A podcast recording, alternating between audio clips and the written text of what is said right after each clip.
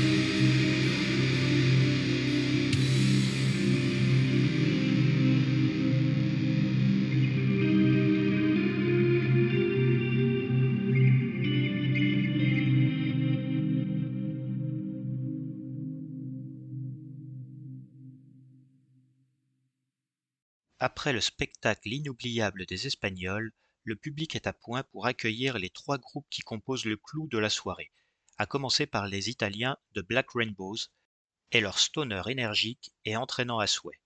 On va s'écouter un petit morceau qui s'intitule At Midnight You Cry. Il est issu de l'album Cosmic Ritual Super Trip et est paru en 2020 chez Heavy Sound Records.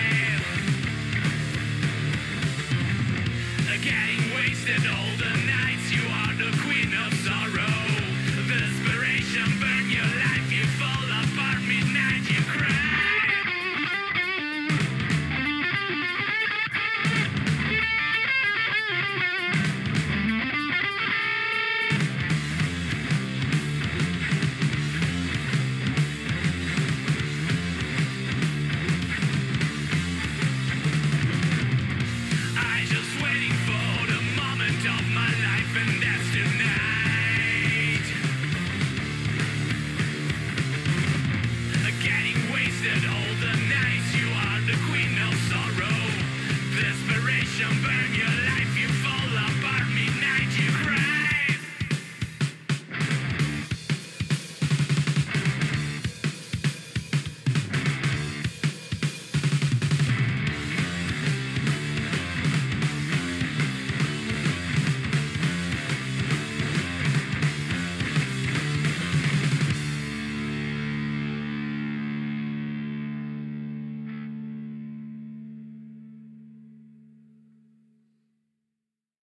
Berlinois de Cadavar, qui sont la tête d'affiche de la soirée, succèdent à Black Rainbows.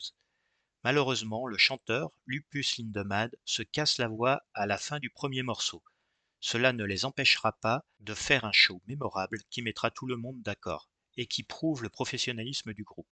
Pour clore ces deux journées de bonheur, nous aurons droit aux Islandais de The Vintage Caravan, un groupe généreux, plein de fougue et de bonne humeur, dont les débuts remontent à 2006 alors que le frontman Oscar Lugi Augustsson n'avait que 12 ans. 17 ans et 5 albums plus tard, ils sont au top de leur forme. On va s'écouter un morceau intitulé Reflections. Il est issu de l'album Gateways paru chez Nuclear Blast en 2018. Mais avant ça, et pour terminer, je souhaiterais dédicacer cette émission au groupe des Lords de la Vallée, un groupe de fans qui a largement contribué et qui contribue encore à ma découverte du genre. Nous étions évidemment très nombreux à être présents au West Hill. C'est une très chouette famille et si vous êtes fan de Stoner, c'est un peu aussi la vôtre. J'espère que je vous ai donné envie de pointer votre nez en 2024 pour le West Hill Fest. En attendant, merci de m'avoir écouté. On se retrouve pour d'autres capsules Stoner d'ici le prochain West Hill. À bientôt et bonne écoute.